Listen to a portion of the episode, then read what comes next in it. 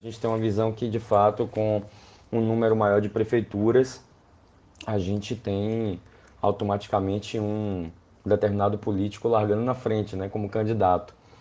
É importante salientar, né, numa primeira dimensão, que há um peso né, muito importante das lideranças políticas locais, porque dentro de uma eleição né, é, estadual e nacional, a primeira, né, ou a liderança mais próxima dos eleitores, de fato, são aquelas que estão nos bairros, né, nos povoados, nos distritos. Então, de fato, são lideranças muito importantes. Em qualquer disputa que promete ser bastante acirrada, todo o apoio se torna valioso. E com as eleições na Bahia em 2022, tudo indica que não será diferente. No caso da eleição para governador, né, o apoio da, das prefeituras, enfim, dos prefeitos, né, das lideranças que estão à frente da gestão municipal, de fato faz diferença. Porque é, se esses políticos forem eleitos, eles estabeleceram uma relação de apoio político com o seu eleitorado.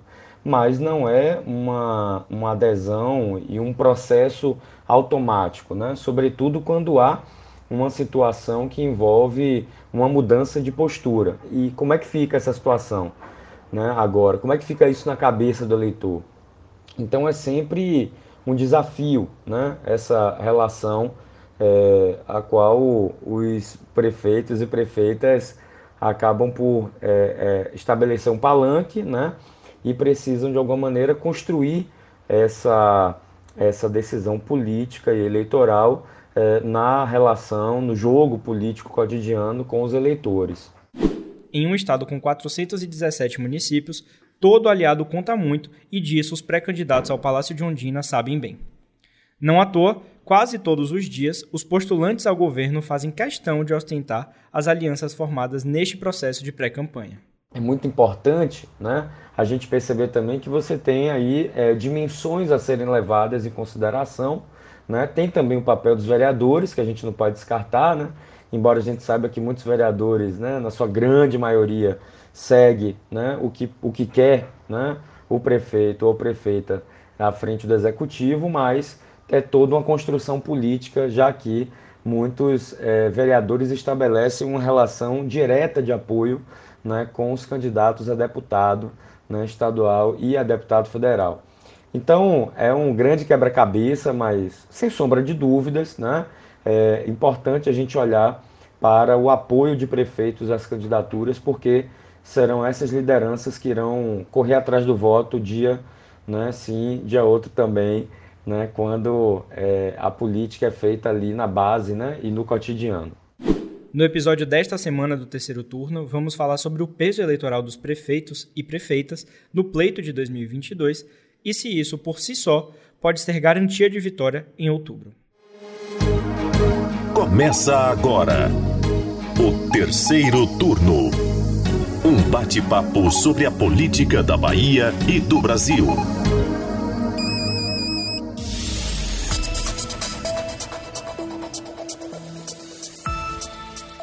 Eu sou Gabriel Lopes e comigo para a gravação do podcast de política do Bahia Notícias, os repórteres do site Lula Bonfim. Olá, galera. E Anderson Ramos. Olá, pessoal. Bom, pessoal, antes de começar o episódio dessa semana, eu vou pedir que vocês que nos escutam sigam o terceiro turno nos tocadores de podcasts. Nós estamos no Spotify, no Deezer, no Apple Podcast e também no Google Podcast. Para a gente começar aqui o debate dessa semana, meus queridos, é interessante partir de um pressuposto de que está mais próximo da vitória numa eleição quem conseguir angariar mais aliados ao seu projeto político, né? No caso aqui, a gente está falando de prefeitos. Então, a gente vai analisar mais na frente desse episódio que existem algumas exceções a essa regra, é claro, mas de modo geral, essa é a tendência. Em um estado tão extenso e tão diverso como a Bahia, garantir o apoio de lideranças políticas que se comprometam com o projeto político é um passo muito importante para alcançar o objetivo, que nesse caso é assumir o executivo baiano em 2023. O que estamos vendo neste período aí de pré-campanha dos três principais atores que devem polarizar aí essas eleições por aqui no estado é justamente um movimento nesse sentido. A CM Neto, Jerônimo Rodrigues e João Roma tentam atrair o maior número possível de prefeitos e prefeitas para o seu lado, na intenção de reforçar o time para a disputa de outubro. Pois é, Gabriel, seguindo esse raciocínio, vamos falar um pouco sobre a situação de cada candidato, a começar por Assemineto. Até o início desse ano, é, um dos principais entraves para o ex-prefeito de Salvador era justamente ter dificuldade de conseguir uma maior penetração no interior do estado. O Teodolito, formado até então por PT, PSD e PP, tinha sob seu domínio mais de 300 das 417 prefeituras da Bahia. Mas isso mudou em março, quando o partido do vice-governador João Leão, o PP, rompeu com o grupo de Rui Costa e desembarcou na chapa de Assemineto. O Progressistas tem cerca de 100 municípios que são governados por filiados do partido. Leão garante que a maioria desses gestores vai continuar com ele e ajudar a conseguir votos para Assemineto. Mas tem gente do outro lado que não pensa bem assim, né, Anderson? Pois é, Lula. É, para o PT, essa conta é bem diferente, viu? Logo quando explodiu essa bomba aí do rompimento de Leão com Rui, os petistas correram para apagar o incêndio. E uma das táticas foi afirmar que boa parte dos chefes dos executivos municipais permaneceriam na base do governo. O secretário de Relações Institucionais, Luiz Caetano, por exemplo, ele já chegou a contabilizar que 70 prefeitos do PP já teriam garantido apoio à candidatura de Jerônimo Rodrigues. Se os números estiverem corretos, com a adição dos prefeitos do PSD e do PT, o prejuízo será pequeno.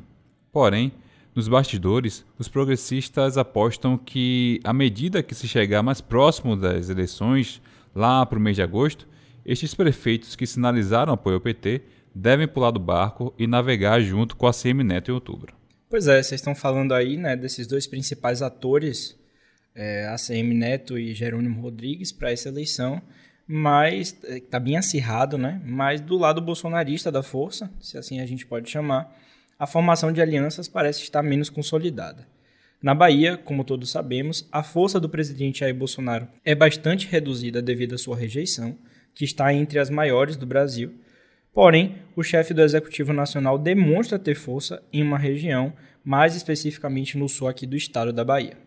Apesar disso, João Roma tem encarado dificuldades para costurar alianças por este eixo. O único que até o momento sinalizou estar junto com o ex-ministro da Cidadania foi o prefeito de Porto Seguro, Jânio Natal. Inclusive, é, a gente estava analisando aqui, e é possível que Roma não tenha apoio de prefeitos de nenhuma cidade aqui da região metropolitana de Salvador, né, dos 13 municípios que compõem. É, mais para frente a gente vai detalhar, a maioria está com Neto e um ou dois estão já firmados ali com Jerônimo. Então, Roma não deve ter apoio aqui nessa região que é tão importante para a eleição. Mas, falando um pouquinho dessa questão de Jânio Natal, é, lá em Porto Seguro, é, Bolsonaro passou por lá no dia 22 de abril. Né? É a data que marca a chegada dos colonizadores portugueses ao nosso país. E, inclusive, me chamou a atenção o discurso de Jânio durante essa passagem de Bolsonaro na cidade. Né? Ele, que é filiado ao PL, que é o mesmo partido de Bolsonaro, chegou a saudar o presidente por ele ter concedido o induto de graça ao deputado Daniel Silveira. Né? E Jânio também chamou os ministros do STF ali na oportunidade de covardes. Então ele já deixou claro que seu apoio de fato deve ser a Bolsonaro e João Roma para as eleições de outubro. É, Roma não deve ter o apoio, como o Gabriel falou, de nenhuma grande cidade, né? Talvez somente as cidades do sul que são mais alinhadas ao bolsonarismo. E nessa conta aí eu acho que é importante colocar também é, que Neto tem o apoio das maiores cidades aqui da Bahia, né? É, aqui em Salvador ele é, é tem Bruno Reis, né, que no caso aqui, só aqui em Salvador temos 1,8 milhão de eleitores. Lá em Feira, que é administrado por Colbert Martins, mesmo ele sendo do MDB, ele já confirmou que, que vai apoiar Neto.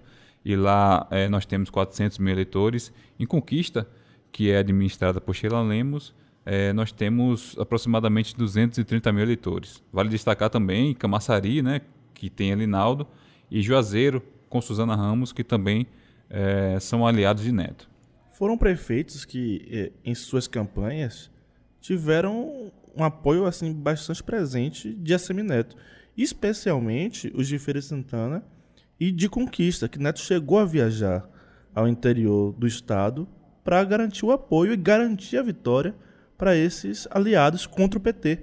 Né? Porque tanto Colbert quanto. É, é, esqueci agora o nome Erzen. do. Erzen. Erzen, Erzen Guzmão, que infelizmente faleceu devido ao Covid. Os dois é, é, foram para o, para o segundo turno contra candidatos petistas e terminaram vencendo. Né? E Neto comemorou bastante. O próprio Elinaldo aqui, né, tem uma relação muito boa com a CM Neto. É, e ele é um grande apoiador da campanha de Elinaldo e, e vice-versa, né? E essas é, em feira e, e- e conquista, acho que vale a gente lembrar que foram eleições bem acirradas, né? As duas, né? São cidades que, como tem mais de 100 mil eleitores, tem a possibilidade de ir para o segundo turno. E lá em Conquista, com Erzen Guzmão e Zé Raimundo, né? Então foi. uma é coisa- curioso, né? Porque não, não foram gestões super exaltadas, não, não, não, não foram gestões super populares, mas eh, talvez tenha pesado aí um fator que a gente ainda não pode descartar eleitoralmente, que é o antipetismo, né? Eles tinham ali como opção um prefeito talvez não muito popular e a outra opção era o PT. E, e Conquista, particularmente, foi durante é, é, 16 anos, 20 anos, não lembro agora exatamente, governada pelo, pelo PT, né? Então tem um, um peso a mais derrotar o PT em conquista, né? Assim como teve também quando Elinaldo venceu a primeira eleição lá em Camaçari, né? Então são, são cidades importantes que Neto tem conseguido espaço. Nessa mesma linha, é, durante essa semana, eu lembro que Neto chegou a celebrar o apoio de 10 dos 13 prefeitos aqui da região metropolitana de Salvador. Um número expressivo, já que aqui nas redondezas da capital baiana a gente tem Camaçari, que já foi citado aqui, um município com mais de 300 mil habitantes, governado por Elinaldo, né, que é correligionário de Neto no União Brasil. E também tem o município de Simões Filho, que é o quarto maior da região, com 137 mil habitantes, e o prefeito Dinha Tolentino caminha com a Semineto também. Mas Neto tem colocado na lista alguns nomes que ainda não se manifestaram publicamente sobre isso, né? Exatamente. É, é, tem a prefeita de São Sebastião do Passé, né?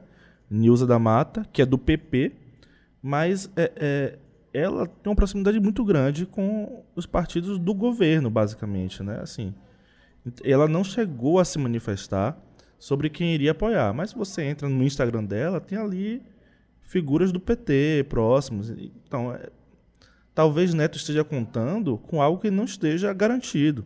E teve também o prefeito de Veracruz, né, Marcos Marques, que consta na lista de ACM Neto, mas no início desse mês ele chegou a fazer críticas à oposição aqui, aqui no estado durante um discurso em apoio ao governador Rui Costa, né, que, vi, que visitava o município de Itaparica. Nesse mesmo dia, inclusive, Lula, essa agenda de Rui, essa mesma agenda, rendeu uma publicação de apoio por parte do prefeito de Taparica, né, do próprio município de Taparica, Zezinho. Então, é um nome também que está sendo considerado nessa lista de Neto, mas que publicamente ainda não manifestou apoio ao ex-prefeito de Salvador, né? E quem também foi anunciado aí, Neto, como aliado foi o prefeito de Pojuca, também na região metropolitana, Duda Leite, do PSD, que na mesma linha não declarou apoio oficial, e em situação similar ainda temos o prefeito de Dias Dávila, Alberto Castro, do PSDB, que a gente não sabe como é que vai se comportar. Tratando sobre esse assunto, é, tem uma informação aqui de bastidor que chegou pra gente, né, uma informação até curiosa, sobre Zé Cocá, né, o prefeito de Jequié e o presi presidente da União de Municípios aqui da Bahia. É, segundo essas fontes informaram pra gente, ele chegou a, a, a brigar feio com o primo dele, que é prefeito de Lafayette Coutinho, é, Zé Véio, conhecido como Zé Véio, né, que também é do PP. Segundo essas fontes, essa briga teria acontecido porque Zé Cocá teria te, estava tentando convencê-lo a sair do grupo de Rui Costa. Então isso teria des desagradado a, a Zé Véio, que disse que ia continuar com, com Rui até que ia apoiar a candidatura de Jerônimo Rodrigues e os dois chegaram a entrar até em via de fato né, saíram na mão, como a gente diz aqui em bom baianês. Casos de família. Pois é, pois é. Na política baiana. Descambou pra baixaria aí, meus amigos. Mas é curioso, isso, né? Porque Zé Cocá é prefeito de Jequié, mas ele já foi prefeito também de Lafayette Coutinho, né? E aí ele é, é, completou o mandato em Lafayette Coutinho, mudou o domicílio para Jequié, virou prefeito de Jequié e agora é o primo dele que governa Lafayette Coutinho. E talvez o, o ponto da questão aqui é porque Zé Cocá sempre teve uma atuação muito próxima à atual gestão do Estado, né? muito próxima a Rui. Né? E aí quando João, João Leão muda e vai para a base de Neto, Zé Cocá não pensa duas vezes e acompanha. Mas talvez nem toda a base dele concorde com essa mudança. Né? Inclusive, é, até a própria primeira-dama, Aline Peixoto, se engajou diretamente na eleição de, de Zé Cocá, né? Ela é de lá e tinha a proximidade deles, de fato, era muito grande. Inclusive, Zé Cocá chegou a ser até cogitado como o vice de Wagner, né? Quando Wagner ainda estava no grupo, ainda era o nome do grupo para disputar a eleição. Olha, a proximidade era tão grande a ponto de que Rui, que não costuma tomar partido nesse tipo, nesse tipo de enfrentamento, né? Ele escolheu Zé Cocá do PP em, de- em detrimento de um outro candidato do PSD apoiado por Otto, né? Então isso, isso é uma coisa bem importante de se destacar, né? Rui tomou partido de Zé Cocá em uma eleição em que um outro aliado também disputava. Um aliado de peso, né? Capitaneado por Otto ali. Foi simbólico, realmente, essa movimentação. Inclusive, a gente tinha essa expectativa, né, depois do rompimento do PP com o PT, de que de saber a posiciona- o posicionamento de, de Zé Cocá, né? Que além dessa relação mais, mais próxima com o Rui, ele também é o, o- presidente da, da União dos Municípios da Bahia, então teria um peso maior, né? Ainda mais garantir essa aliança, né? Mas Zé Cocá Tá fechado com o Neto e com o Leão. fechou com o Neto, com o Leão, não abriu mão. Não hesitou em nenhum momento. Sim, é. Pois é, e o terceiro turno volta já já. Fiquem conosco. Já pensou em encontrar todas as informações que você precisa com credibilidade e ao alcance de um clique? Acesse www.bahianoticias.com.br. Tudo de mais importante que acontece em Salvador, na Bahia, no Brasil e no mundo, você encontra aqui. É isso, gente. Voltando aqui, estamos discutindo o peso dos apoios dos gestores para candidatos ao governo.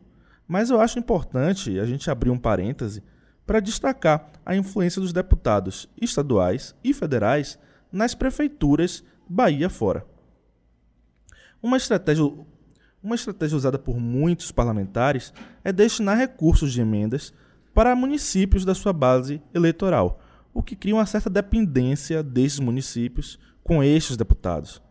Com isso, vários prefeitos muitas vezes se veem obrigados a apoiar os candidatos indicados por esses deputados, com o objetivo de não perder as verbas destinadas por eles. Um exemplo desse tipo de toma lá da cá é o caso das emendas do relator, do chamado orçamento secreto da Câmara dos Deputados. Para você ter ideia do tamanho da coisa, só no ano passado a Câmara destinou aos parlamentares 16 bilhões de reais. Isso mesmo, bilhões de reais deste tipo de emenda, que tem como característica aí a falta de transparência, né? Esse dinheiro tem como principal destino municípios pequenos dos interiores do Brasil. E uma coisa que a gente também precisa frisar aqui, como a gente falou lá no início do episódio, é que estamos especulando aqui alguns cenários né, de apoio de prefeitos aos candidatos ao governo do estado, mas é preciso ter em mente que ter a maioria, nesse caso, não significa garantia de vitória lá no pleito de outubro. né? As eleições de 2006 aqui na Bahia são um exemplo disso. Na época, Paulo Souto tinha a seu lado 360 das 417 prefeituras, 25 dos 39 deputados federais e 42 dos 63 deputados estaduais. E mesmo assim, foi derrotado por Jacques Wagner, que ganhou a eleição impulsionado pela força do ex-presidente Luiz Inácio Lula da Silva. Um verdadeiro freio no carlismo na época, né? Uma virada eleitoral que aconteceu ali nas últimas 48 horas, mais ou menos, lá em 2006. No dia anterior à votação, É, uma pesquisa do Ibope revelava que o crescimento de Jacques Wagner estava saltando ali para os 36%, Paulo Souto com a quedinha para os 44%. Mesmo assim, a força de Lula naquela, naquele ano foi é, o principal fator aí para Jacques Wagner triunfar nas urnas. Né? Esse caso de Paulo Souto pode ser um sinal de que, sim, os prefeitos têm um peso muito grande nessa disputa, mas a questão eleitoral também tem a sua influência bastante considerável nesse caso, né? Se existe uma onda nacional, uma tendência nacional, tem uma tendência, inclusive, dessa onda influenciar no apoio dos prefeitos. Você vê que é, é, houve essa virada de lado né, do carlismo para o petismo no interior do Estado, muito pela força de Lula. Né? Então, isso também tem muita força. A eleição nacional tem capacidade de influenciar bastante na eleição do Estado. É o que a gente tem visto quando o nome do, dos candidatos são atrelados a Lula, né? Aqui no estado, Jerônimo veio figurando recentemente, né? Uma porcentagem tem crescido um pouco, mas quando o nome dele é vinculado a Lula, realmente ele dá uma disparada boa. Ele cresce consideravelmente. Tem como desprezar, não? A gente tem batido isso muito aqui, a força da nacionalização para a eleição desse ano. E aí, qual gestor que está pensando em se reeleger em 2024 ou até eleger um, um, um, um, aliado político, né? qual gestor quer se colocar contra essa força política que hoje é Lula? É uma coisa a se considerar. Ainda mais na Bahia, né, onde Lula tem uma força descomunal, né? E já que os prefeitos as, podem não decidir é, essa eleição, talvez uma aliança nacional possa, né? É, a gente vê aqui algumas características peculiares da, da, da, eleição na Bahia, que temos um lado, temos dois lados, né? Aí bem, bem decididos de quem vão apoiar, que é Jerônimo apoiando Lula, é, é, João Roma apoiando Bolsonaro, mas temos uma candidatura que até o momento não demonstra o apoio de nenhum candidato formalmente, né? a nível nacional. Né? Talvez uma terceira via, uma terceira via é, algum candidato da terceira via venha despontar, mas ainda assim a gente não sabe exatamente o que, é que vai acontecer com o caso de Assemineto. Então, é, é algo a se esperar também dessa eleição, saber qual o peso de uma candidatura nacional vai ter aqui na Bahia. Para mim é claro que a, a estratégia de Assemineto passa também por isso, tá? Ele não quer é, vender a seus possíveis aliados no interior do Estado que ele é adversário de Lula. Né? Ele não quer também isso. Então passa muito por isso essa escolha de Assemineto de não se aliar a ninguém nacionalmente, já que ele não pode se aliar a Lula. Né? Então tem essa escolha dele de se manter distante para que não colem nele a, a, a, a pecha de um anti-Lula, que é uma coisa que o governo vai tentar fazer bastante daqui até outubro. Engraçado que essa semana teve também uma notícia que a Folha de São Paulo publicou que o Solidariedade, o partido, que aqui eh, já declarou apoio a Semi Neto, quer usar né, um evento marcado para o dia 3 de maio para ampliar as alianças de Lula até a centro-direita, e um dos convidados é justamente a Semi Neto, né, que o Solidariedade a nível nacional está com esse apoio aí a, a Lula, aqui está caminhando com o Neto, e Neto figura na lista de convidados para esse evento, né? Então isso já é uma tendência, né? já mostra ali um, uma aproximação, né? Não duvido nada que, que a Semineto apareça por lá. Também não duvido. Deixar ser visto, deixar ser fotografado. É, já diz muito isso, essa possível presença, presença dele. Uma, uma, outra situação que é importante a gente reforçar aqui é o, o peso do governo do Estado na obtenção de apoios né, para a candidatura de, de Jerônimo. É claro que o governo vai usar a máquina da forma que puder ser usada para que tenha gente ao seu lado, né?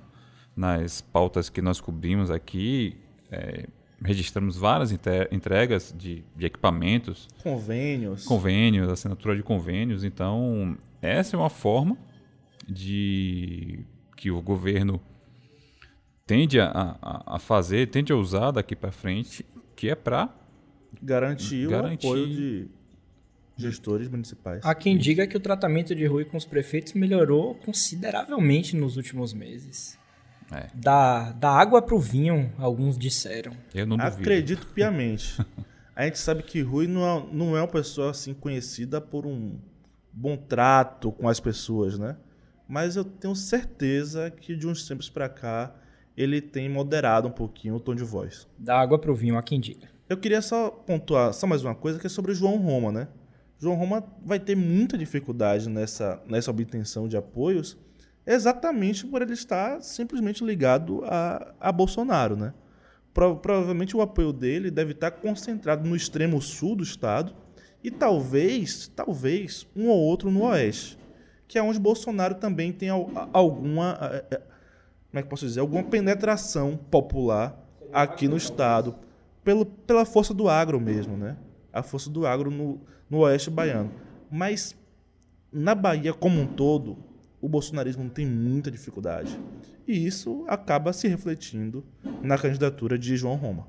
Perfeito, né? No último episódio a gente trouxe esse isolamento de Roma dentro dos partidos aqui. Muito isso se reflete nessa questão das prefeituras, né? A gente está vendo que são coisas que estão convergindo aí nessa análise. Bom, pessoal, e a gente vai chegando ao fim de mais um episódio, mais um bate-papo aqui no terceiro turno. A gente vai seguir atento aos desdobramentos dessa pré-campanha que já segue a todo vapor.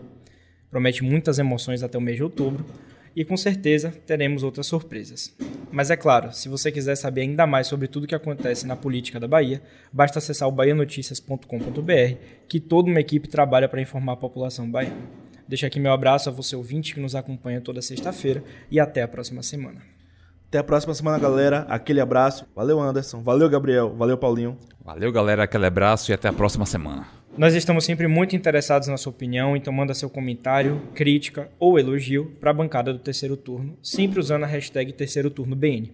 O programa é gravado da redação do Bahia Notícias e conta com a apresentação dos repórteres Gabriel Lopes, Lula Bonfim e Anderson Ramos.